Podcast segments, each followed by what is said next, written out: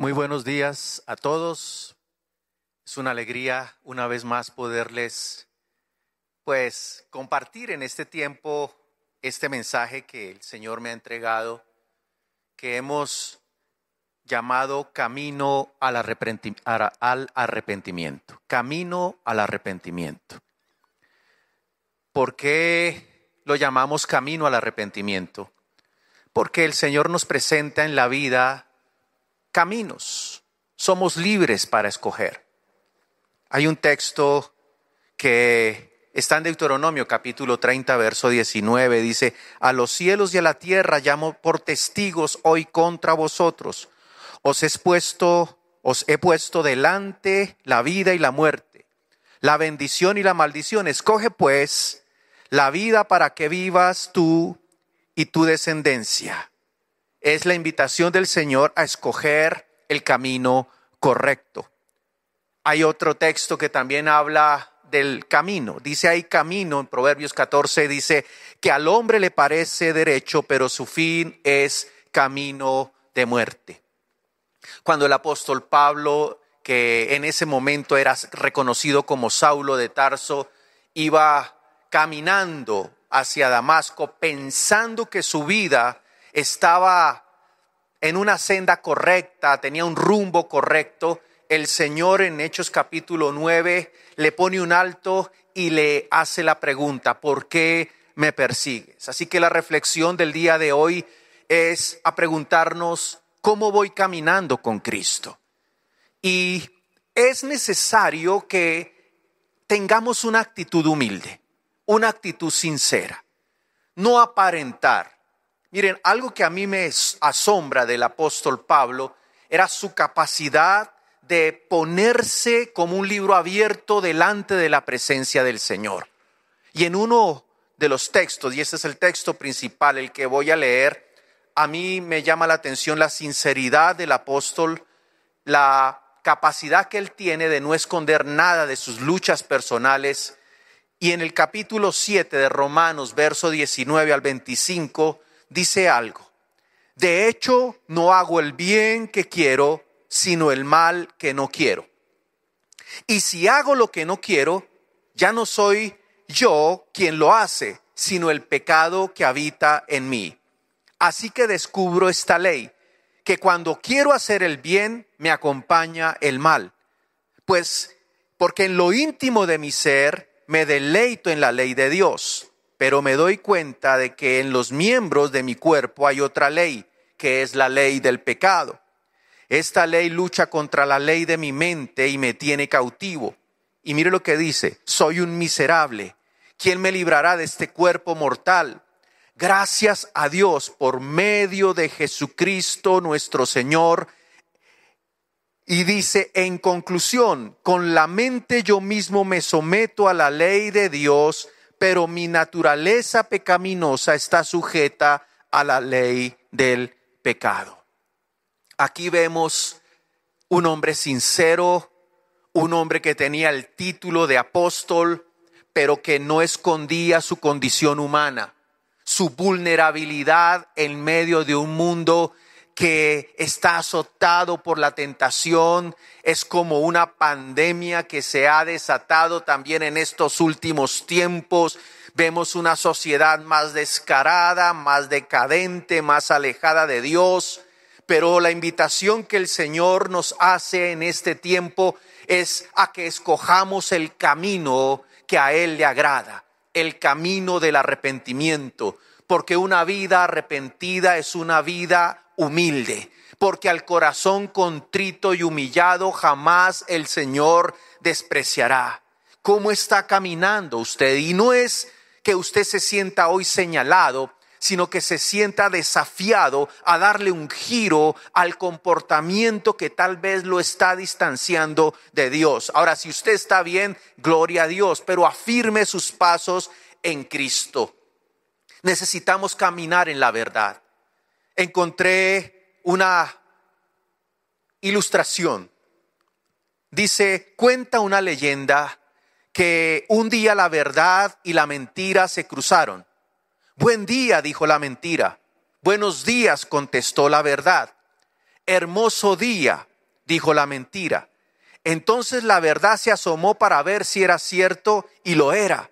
Hermoso día, dijo entonces la verdad. Aún más hermoso está el lago, dijo la mentira. Entonces la verdad miró hacia el lago y vio que la mentira decía la verdad y asintió. Corrió la mentira hacia el agua y dijo, el agua está aún más hermosa, nademos. La verdad tocó el agua con sus dedos y realmente estaba hermosa y confió en la mentira.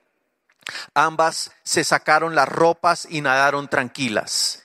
Un rato después salió la mentira y robó las ropas de la verdad y se fue. La verdad era incapaz de vestirse con las ropas de la mentira. Comenzó a caminar sin sus ropas y todos se horrorizaban de verla. Así es común hoy, dice este texto, es común hoy en día, porque la gente prefiere aceptar la mentira disfrazada de verdad y no la verdad al desnudo. Es entender que a veces la hipocresía intenta poner una careta que no nos corresponde. Dios no puede ser burlado. Dios todo lo sabe. Recordemos que Él es omnisciente, omnipotente y omnipresente. Hay un poeta latino muy antiguo de hace siglos que escribió un pensamiento. Este poeta se llama Ovidio y escribió esta sentencia. Veo las cosas mejores y las apruebo, pero sigo las peores. La invitación es a que desarrollemos una naturaleza honesta, transparente delante de Dios. La diferencia entre la religión y la revelación es muy grande. La religión es el conocimiento de un dogma, de una ley, pero la revelación es el conocimiento de una persona. La invitación que el Señor nos hace es a no conocer simplemente una ley, sino a tener la revelación de Cristo en nuestros corazones. No sé, preparando este mensaje me hacía una pregunta que va muy ligada también a este momento. No sé si usted sepa jugar ajedrez. Hubo un tiempo en mi vida donde me encantaba jugar ajedrez. Eso no quiere decir que sea bueno, pero me gustaba jugar ajedrez. En el ajedrez hay una ley y es vencer al oponente y proteger a mi rey. Y no se trata solamente de mover las fichas o de saber cómo moverlas, es toda una estrategia de defensa, de ataque, de paciencia, de visión, pero siempre protegiendo al rey. Yo sé que mi contendor me va a atacar, pero mi mente debe desarrollar un plan que me evite ser vulnerable y que me destruya. Debo utilizar todas las estrategias que yo pueda conocer y desarrollar. De la misma manera, la vida cristiana es como un ajedrez. Tengo que estar atento, porque nuestro adversario, el diablo, como león rugiente, está buscando a quien poner en jaque mate. Tampoco la vida cristiana es emocionalismo. El emocionalismo es un engaño. El emocionalismo juega un papel peligroso. Hace algunos años tuve la oportunidad de predicarle a algunos jóvenes en una convención en tiempos prepandémicos. Y en una convención yo les hacía la pregunta, yo los veo a ustedes adorando a Dios, los veo a ustedes arrodillados, felices, con una cara de santidad, pero ¿cuántos de ustedes tienen luchas internas con el mundo? El mundo los atrae, los seduce y muchos caen en tentación y están en un desierto de amar y de caer, de, de querer santificarse, pero caen constantemente en la trampa.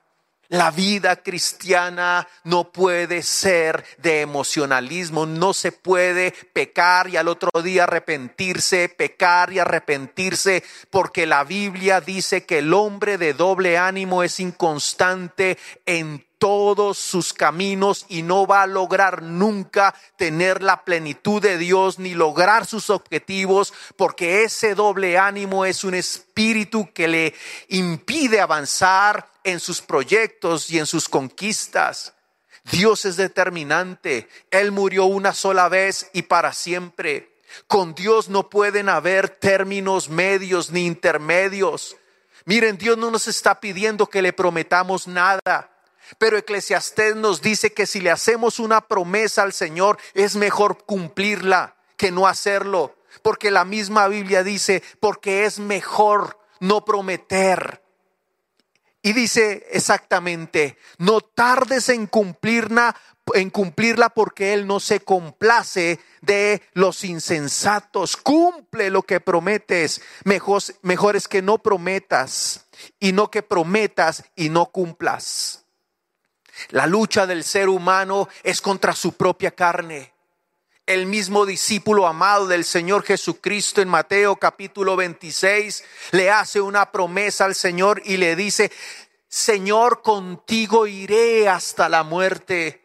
Pero los ojos amorosos del Señor Jesucristo se posaron sobre los ojos de su discípulo Pedro y le dijo, Pedro, no cantará el gallo hasta que tú me hayas negado tres veces porque el Señor Jesucristo le quería decir a Pedro, no prometas nada si no tienes realmente el compromiso y al Espíritu Santo, que es el que nos convence. Y Pedro necesitaba entender que sin el Espíritu Santo no podría caminar consistentemente en una vida de fe y en una vida de arrepentimiento. La vida cristiana no se trata solamente de conocer las cosas buenas, de identificar, porque a veces enseñamos esto, conoce la raíz de tu problema, pero no se trata solamente de conocer o descubrir cuál es la raíz de un pecado, sino saber cómo erradicarlo y enfrentarlo. Todos sabemos que los médicos saben diagnosticar una enfermedad pero si ese médico no sabe prescribir la cura, es un médico que no va a tener éxito en su labor. De la misma manera, una persona puede identificar la raíz de su, de su problema o de su debilidad en el carácter, pero si no tiene la capacidad de sanar, de erradicar y de ser libre, no va a avanzar. Por eso digo que la vida cristiana no es una religión, es el conocimiento, la revelación de una persona, la persona de Jesucristo. Cuando el apóstol Pablo se hace la pregunta, ¿quién me podrá liberar? Note que él no dice qué me va a liberar, sino quién me va a liberar. Él estaba buscando la persona correcta, el momento correcto, la medicina correcta. Es entender que el único que puede curar diagnosticar, sanarnos, liberarnos, se llama Jesucristo. No se trata solamente de saber qué hay malo en mi vida. Jesucristo no se para con un dedo acusador, sino que Él me ofrece la cura. No hay nada más poderoso, más eficaz que la sangre del Señor Jesucristo. Permítame regresar a la lucha que tenía el apóstol Pablo cuando escribe este pasaje en Romanos 7. Él dice, miserable de mí, ¿quién me librará de este cuerpo de maldad? A lo mejor usted ha anhelado caminar en una vida de autoridad, pero el diablo le ha puesto el pie y lo ha hecho caer, o sus pensamientos lo han traicionado o sus sentimientos ya no son los sentimientos de una persona apasionada. Algo se podría estar apagando en algunos. Pues déjeme decirle que Pablo vivió la misma lucha y no solamente Pablo. En este momento voy a hablar de Pablo, pero él no fue el único en la Biblia. Pablo se sintió confundido. En el verso 15 dice, hago lo que no entiendo. Y eso generó confusión en él. Pablo se sentía esclavizado. Lo que no quiero hacer, eso hago. Y Pablo estaba condenado, atado a hacer lo que no quería hacer, pero también se sentía derrotado. Dice, quiero hacer el bien, pero no lo hago porque el pecado me vence. Y también se sentía frustrado. Y por eso él expresa miserable de mí. Mire estos sentimientos. Sentimientos que son hasta cierto punto negativos. Confusión, esclavitud, derrota y frustración. Ahora la pregunta que uno puede hacerse es, ¿cómo puedo derrotar a ese hombre carnal que intenta ganarme la batalla y afectar mis vestiduras de, santidad? Miserable de mí. Le voy a decir esto, haga siempre esta pregunta, ¿quién me podrá liberar de este cuerpo de maldad? Estos sentimientos de derrota, de frustración y de angustia no son sentimientos buenos, pero sí hay otros que son buenos. Cuando una persona tiene estos sentimientos que le voy a describir, puede tener esperanza. El primer sentimiento es el dolor de haberle fallado al Señor. El dolor te lleva a buscar la medicina.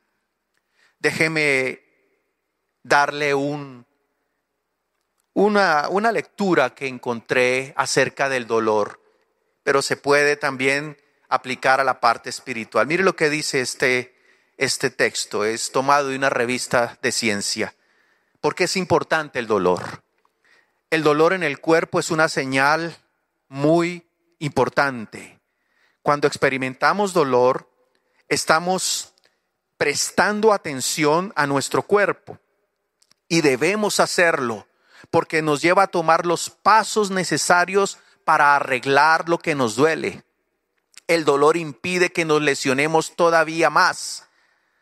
El mismo dolor es el que se puede experimentar, y esto ya lo digo de parte personal, es el dolor que se experimenta en el alma y nos lleva a buscar la medicina correcta. David también pecó. Por eso digo que no solamente Pablo tenía esta lucha, el rey David cometió un acto vergonzoso de adulterio y su pecado salió a la luz y eso lo llevó a humillarse y a escribir el Salmo 51. No voy a leer todo el Salmo 51, pero hay cosas que evidencian que el corazón de David tenía un profundo dolor de haberle fallado a su padre.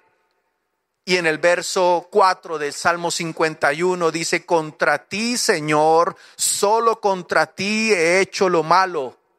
He pecado delante de tus ojos. Por eso tu sentencia es justa y tu juicio irreprochable. Cuando sentimos dolor, hay algo vivo de Dios en nuestras vidas. Hay una enfermedad en el cuerpo que bloquea el dolor y la persona no se da cuenta de lo que está padeciendo y está vulnerable a que esa enfermedad lo destruya. Por eso cuando usted sienta dolor en su corazón por un pecado, no se sienta culpable, acuda a la persona a la cual usted le falló. En este caso, Pablo, David, sintieron que le habían fallado profundamente al Señor. El siguiente sentimiento correcto y que tal vez suena un poco amarillista, pero lo tengo que decir de esa manera, no solamente es el sentimiento de dolor, sino el sentimiento de asco. Asco por pecar, estar harto de seguir cometiendo los mismos pecados. El asco es un sentimiento que refleja lo que el Padre siente por el pecado. Cuando el Señor dice, como el perro vuelve a su vómito, así es el necio que repite su necedad.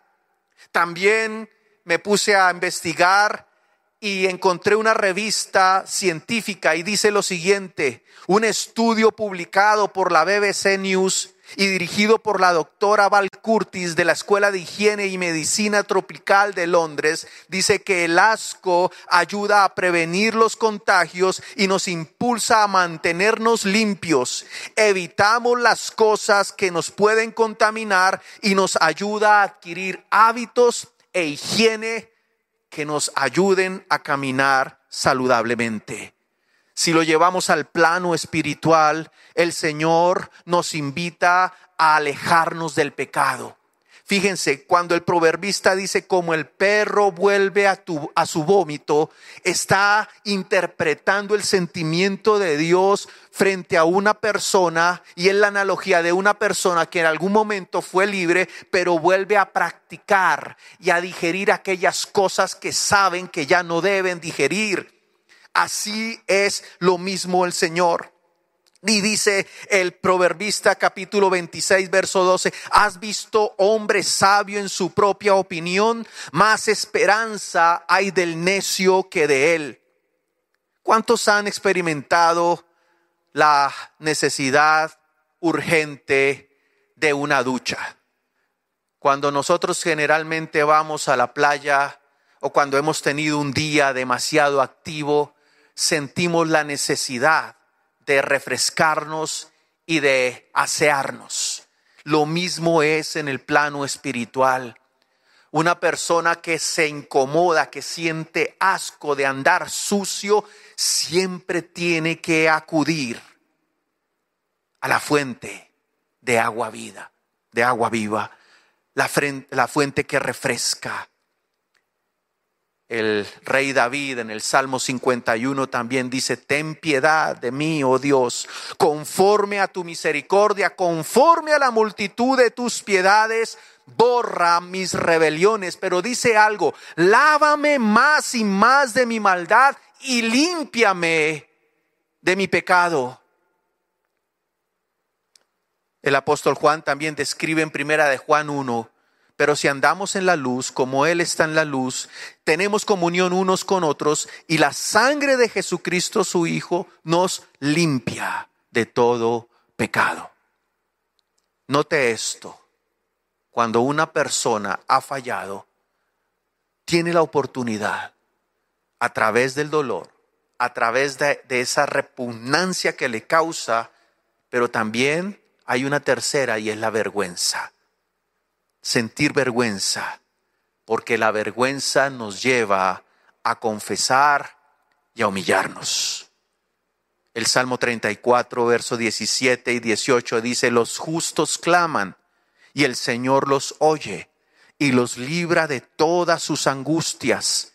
El Señor está cerca de los quebrantados de corazón y salva a los de espíritu abatido. Pregúntese esto. ¿Quién me librará? ¿Dónde está el Señor? El Señor está a la distancia del arrepentimiento y de la humillación, porque el corazón contrito y humillado nunca el Señor lo tendrá en poco. ¿Qué hay en estos tiempos que esté batallando o rondando su mente como una tentación que se quiere señorear? ¿La inmoralidad? La amargura, la depresión, la pornografía, las adicciones. Entonces intentan, yo he conocido parejas que me dicen, queremos buscar un psicólogo, queremos buscar un psiquiatra, queremos buscar ayudas y algunos he encontrado personas que dicen, no puedo dormir y se medican y están buscando soluciones materiales ¿Por qué buscamos soluciones materiales sabiendo que en la palabra de Dios, y yo no estoy en contra de que en un momento dado las personas puedan acudir a la ciencia, no, pero cuando una batalla se puede lograr utilizando las armas espirituales, yo creo que es la primera opción en todos nosotros. Hace una pregunta Jeremías a su, a su propio pueblo y el Señor usa los labios de Jeremías cuando el pueblo de Israel estaba mirando hacia las tierras enemigas, Allá buscaban las, los alimentos, buscaban las relaciones sentimentales, allá buscaban la cultura, se olvidaron de su historia, se olvidaron de los milagros, se olvidaron de sus Dios, de su Dios. Y se fueron en pos de dioses ajenos, cayeron en idolatría. Y entonces el Señor le hace una pregunta a su pueblo, ¿no hay bálsamo en Galaad? No queda allí médico alguno para que no sea restaurada la salud de mi pueblo. No hay bálsamo. No es la palabra un bálsamo, no es la sangre de Jesús poderosa, no hay bálsamo en Galaad, es la pregunta que el Señor hace de manera angustiosa. Aquí la referencia del bálsamo de Galaad era una resina y un elemento muy valorado como calmante del dolor. Galaad era una de las ciudades de Israel asignada a la tribu de Gad. El cuestionamiento lo quiero recalcar hoy. Tenemos que buscar medicinas extranjeras cuando dentro de nuestra fe y de nuestras convicciones tenemos el mejor bálsamo. ¿Acaso la palabra no dice, venid a mí los que estáis cargados, trabajados, y yo os haré descansar? ¿Acaso la, la, palabra dice que, acaso la palabra no dice que el que confiesa sus pecados prosperará? ¿Alcanzará misericordia? ¿Acaso la palabra no nos habla de un Dios que nos ama, que nos perdona y que nos presenta la cruz del Calvario como una alternativa soberana y divina para nosotros sentir en nuestra vida esa paz que sobrepasa todo entendimiento? No hay bálsamo en Galaad, no hay medicina apropiada para un reino enfermo y moribundo. No hay mano fiel y diestra soberana para aplicar la medicina. Sí, Dios es capaz de ayudarnos, de sanarnos. La sangre de Cristo es el bálsamo de Galaad. Su espíritu es en estos tiempos el médico suficiente, de modo que la gente puede ser sanada. Los hombres mueren condenados porque no quieren venir a Cristo para ser salvos. Esta es la invitación del Señor, la respuesta a nuestro pecado, a nuestras angustias, está en la persona de Jesucristo. El pastor César Castellanos comentaba hace algunos días de su experiencia personal con la guerra espiritual y como la guerra espiritual y el mundo espiritual era algo tan real y en el cual nosotros deberíamos actuar porque nosotros no somos solamente oidores, sino somos hacedores y también somos soldados y tenemos que revestirnos de toda autoridad. Decía el pastor César que él estaba un día orando y sintió la necesidad de hacer guerra espiritual y había sido formado en la doctrina de que hollaríamos serpientes y escorpiones, la de Lucas 10. 19. Y entonces en esa época la vieja escuela decía que deberíamos aplastar con los pies, pero aún así él sentía como el diablo lo neutralizaba hasta que un día el Señor interviene en su oración y le dice, hijo, ya deja de pisotear. Y el pastor le dice, Señor, pero es que hollaremos serpientes y escorpiones. Y hollar es aplastar y lo hacíamos de manera física. Y él dice, hijo, ¿qué tiene más poder? ¿Tus pies o mi sangre. Y ahí vino la revelación del texto de Apocalipsis 12:11. Y ellos le han vencido por medio de la sangre del cordero y de la palabra del testimonio. La sangre de Jesús tiene más poder que cualquier otro elemento con el que nosotros pretendamos obtener la victoria. Yo le invito a que hoy usted pueda tener esa capacidad de reconocer con humildad, sin hipocresías, su pecado. Quiero cerrar con esta historia y voy a pedir el favor a Samuel que esté aquí conmigo. Mire lo que dice esta historia.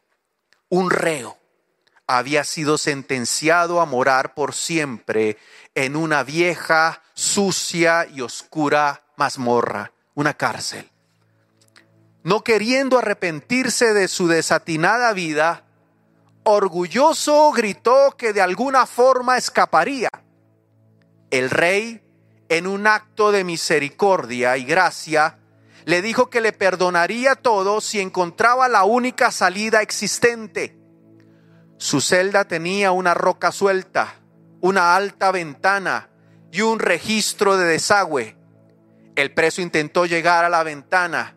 Cuando lo logró, le llevó años aflojar los barrotes, solo para darse cuenta que la altura era tal que le causaría la muerte al intentar saltar. El desagüe no fue tampoco la respuesta, ya que si bien estaba abierto se ahogaría antes de llegar al río. Los años pasaron, decidió escarbar por la roca suelta. Lo hizo solo para constatar que al otro lado había una celda igual.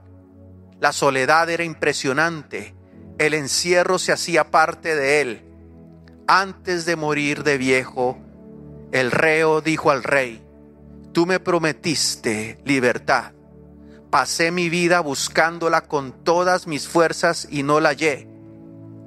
De haberla, ¿cuál era la única salida? Y el rey le respondió, nunca me buscaste, no te arrepentiste, la puerta estaba abierta, la salida era yo. La soledad es la única cárcel que se cierra por dentro. Y es cierto, muchas veces cerramos el corazón al amor, al quebrantamiento, a la verdad, al arrepentimiento. Buscamos salidas, olvidando el único camino para ser libres, encerrándonos en nuestros errores hasta que no podemos ya ver la salida que se encuentra bloqueada por paredes, por muros y castillos de necedad, de costumbre, de autosuficiencia y de orgullo. Cuando Pedro falló, lloró amargamente porque sintió dolor y vergüenza.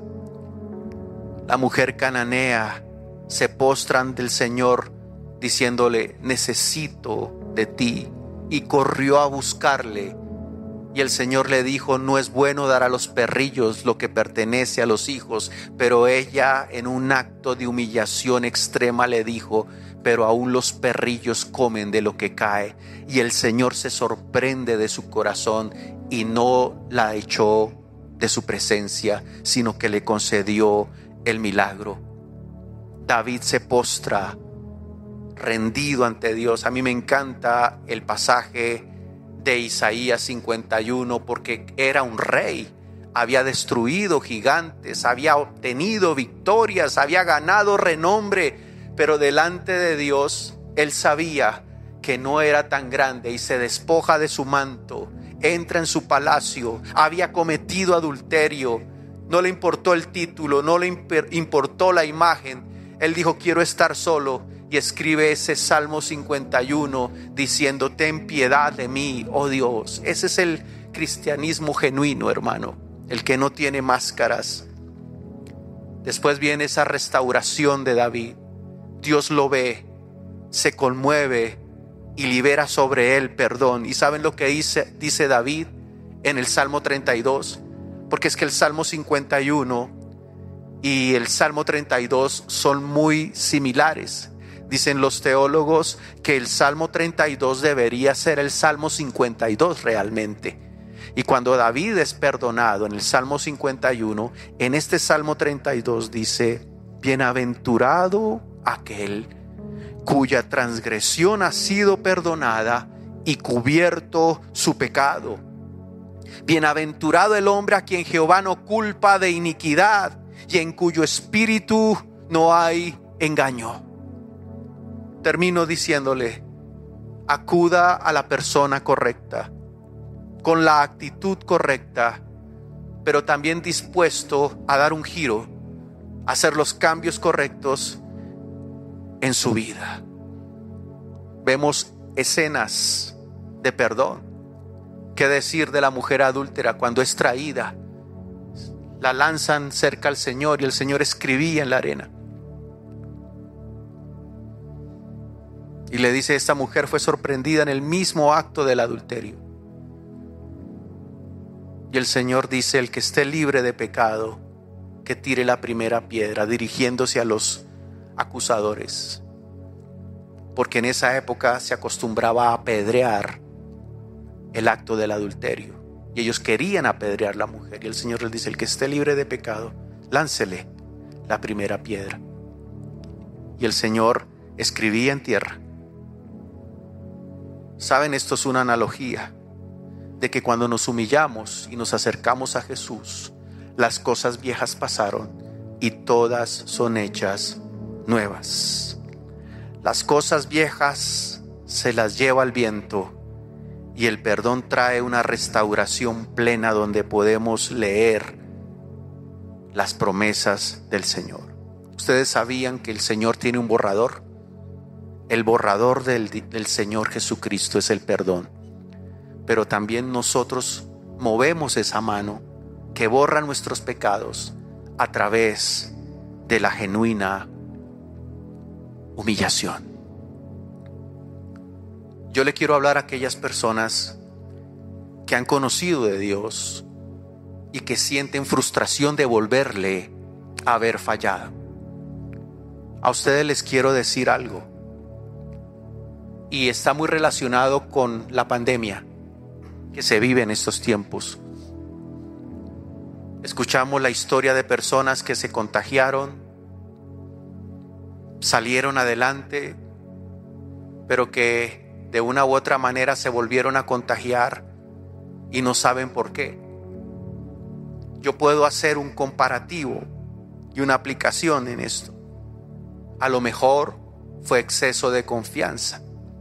A lo mejor es que se bajaron los estándares, los estándares de protección y se vuelven a contagiar. ¿Y por qué las personas muchas veces vuelven a fallar?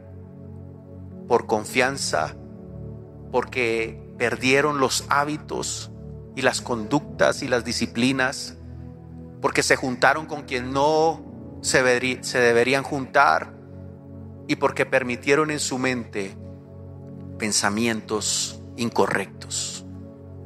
Yo le quiero invitar a que juntos hoy le digamos al Señor, perdónanos Señor. Y que la culpa no le predique hoy. Porque Dios está escribiendo en la arena. Perdonó a la adúltera, perdonó a Pedro, perdonó a David. Y yo creo que también nos va a perdonar a nosotros. Digámosle hoy al Señor, Padre, necesito de ti, necesito de tu presencia, necesito de tu palabra. Y que usted pueda tener un momento de intimidad a solas. Y si después de esta predicación y de este mensaje usted siente la necesidad de estar a solas con Dios, hágalo. Pero no permita tratar de vivir la vida como si nada hubiese pasado. Porque si no se trata con la medicina, el problema va a continuar. Tomé un Uber ahorita, un taxi, y el conductor me decía, mi papá tuvo COVID. Pero a causa del COVID descubrimos que él tenía un problema en su corazón y le tuvimos que aplicar un marca, le tuvimos que eh, poner un marcapaso. Pero él, el Señor decía, yo no quiero ir al médico, yo quiero seguir viviendo mi vida. Y lo que sí le estaba generando esa complicación es que se quedaba dormido en todo lugar y tenía una migraña muy fuerte. Y entonces él quería ignorar todo. Le hicieron un electrocardiograma y vieron que había problemas en su funcionamiento. Y los médicos dijeron, hay que tratar el problema de su corazón. Y él no quería. Y los hijos lo obligaron. Y qué hermoso es tener gente, hermano, que nos rodea, que nos impulsa a tomar las soluciones y acudir a la persona correcta. El caso es que le colocan el marcapaso y el Señor recupera su funcionalidad, sus migrañas desaparecen y él entra nuevamente a recuperar su vida normal. Es lo mismo en el mundo espiritual, hermano. Hay momentos donde Dios nos dice es tiempo de humillarnos, pero no podemos pretender dejarlo para después.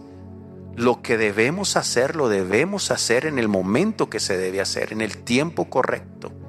Y yo quiero que juntos oremos y le digamos, Señor Jesús, hoy yo oro como oró David en este poderoso salmo, el Salmo 51, ten piedad de mí, ten piedad de mí, oh Señor. Yo quiero que usted cierre sus ojos y que pueda conmigo, quiero leer brevemente este salmo.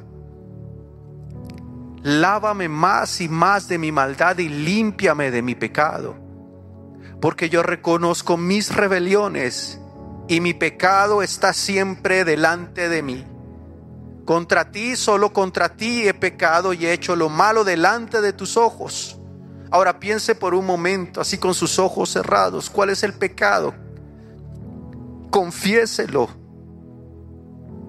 si no lo puede hacer ahora porque está al lado de alguien que no le conviene, hágalo de una manera sincera y diciéndole, Señor, borra mis rebeliones y mi pecado que está siempre delante de mí.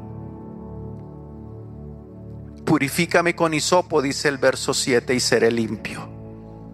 Que la sangre que brotó del Señor Jesucristo hoy selle mi vida y me limpie. Lávame y seré más blanco que la nieve. Hazme oír gozo y alegría y quita de mi vida la amargura, quita de mi vida la frustración, quita los mismos sentimientos que tal vez sintió el apóstol en un momento dado cuando dijo miserable de mí, quita la amargura Quita la amargura que hubo en David cuando escribió este salmo y sintió que ya su vida no tenía sentido. Quita el argumento que enferma mi vida, Señor. David dijo, se recrearán los huesos que has abatido. Los huesos de David estaban enfermos. Aún el pecado le trajo una aflicción en su cuerpo físico. Esconde tu rostro de mis pecados y borra mis maldades. Ese es el borrador de Dios, la humillación y la sangre. Dígale hoy al Señor, borra mis rebeliones, Señor. Vuelve el gozo de mi salvación y un espíritu noble me sustente. Más adelante dice, no quites de mí tu santo espíritu. Pídale al Espíritu Santo que vuelva su vida. Pídale al Espíritu Santo piedad y dígale, Señor, ¿qué sería de mi vida sin tu Santo Espíritu? Esto es un acto tan personal, hermano, porque el pedirle al Señor el Espíritu Santo es tener la garantía de que Él nos va a convencer de pecado, de justicia y de juicio. Sin el Espíritu Santo la vida va a seguir como si nada y no hay sensibilidad de dolor ni de vergüenza, ni de asco. Padre, yo bendigo a cada persona que ha escuchado este mensaje y pido que hoy el manto de arrepentimiento los cubra y que podamos amar la santidad. Quita el hombre viejo, el que está viciado. Hoy nos despojamos de esas vestiduras sucias y podemos ver cómo tu sangre nos limpia y somos revestidos de un manto de santidad. Y tu Espíritu Santo vuelve en nosotros la fe, el amor, el gozo, la paz. Colócate las ropas correctas en este tiempo y empieza a vivir la vida cristiana con la dignidad de un heredero, de un hijo de un primogénito que cree fielmente y firmemente en las promesas de su Padre. Bendecimos este tiempo y bendecimos a cada persona que con un corazón fiel ha venido, Señor, a escuchar el mensaje. quiero aprovechar este tiempo, Señor, para orar por aquellos que están enfermos. Oramos por sanidad. Pongo, Señor, las familias de MCI. Pongo, Señor, las personas que nos están escuchando delante de ti en oración, en clamor, y pido que la sangre que brotó del cuerpo llagado de Cristo, reclamando la promesa que está en Isaías 53, tú llevaste nuestras enfermedades, molido fuiste por nuestros pecados, el castigo de nuestra paz fue sobre ti, y por tu llaga somos sanos. Toda enfermedad, cáncer, COVID, enfermedades nerviosas, enfermedades en la sangre, en los huesos, Señor, se secan ahora en el nombre de Jesús. Y declaramos la plenitud de Cristo, la sanidad de Cristo en cada cuerpo. Y quisiera hacer algo finalmente.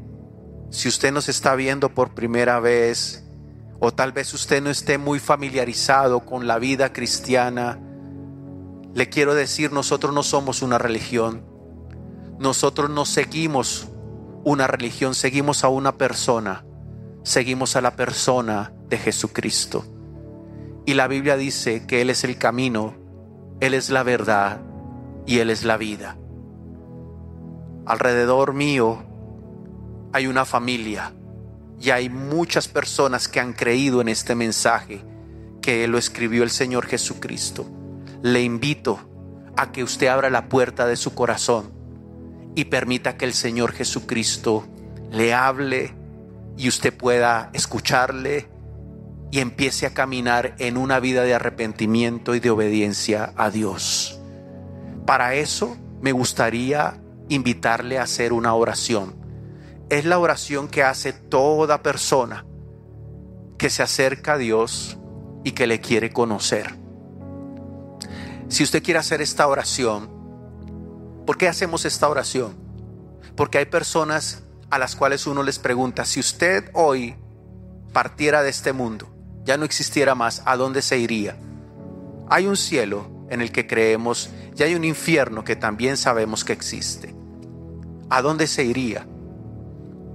Y si usted quiere hoy heredar la vida eterna y la salvación eterna, dígale hoy al Señor Jesucristo, yo te necesito en mi vida. Para eso me gustaría que juntos hiciéramos una oración. Señor Jesús, si quiere repetirla conmigo, coloque la mano en su corazón y diga conmigo, Señor Jesús, yo reconozco que soy pecador y te necesito. Perdóname, Señor, por mi pecado y hoy me acerco a ti con la necesidad de ser limpio y de ser restaurado. Por favor, Señor, que mi nombre quede escrito en el libro de la vida y no lo borres jamás. Hoy declaro, Señor, que soy tu hijo, tu hija, y que a partir de este momento tú me enseñarás, yo aprenderé, tú me hablarás y yo escucharé Tú me indicarás la senda por la que he de caminar y yo obedeceré. Te amo Dios en Cristo Jesús. Amén y amén. Hermanos, espero que este mensaje le haya sido útil para su vida. Cuando el Señor habla sobre el pecado, no lo habla por hablar. Es tiempo de humillarnos, es tiempo de santificarnos y en breve les daré las fechas de una semana de santificación que creo que usted y yo necesitamos de manera urgente. El pastor César Castellano nos decía, es tiempo de santificarnos y de interceder. Y la intercesión, hermano, es un arma poderosa para que nosotros podamos romper toda atadura y todo argumento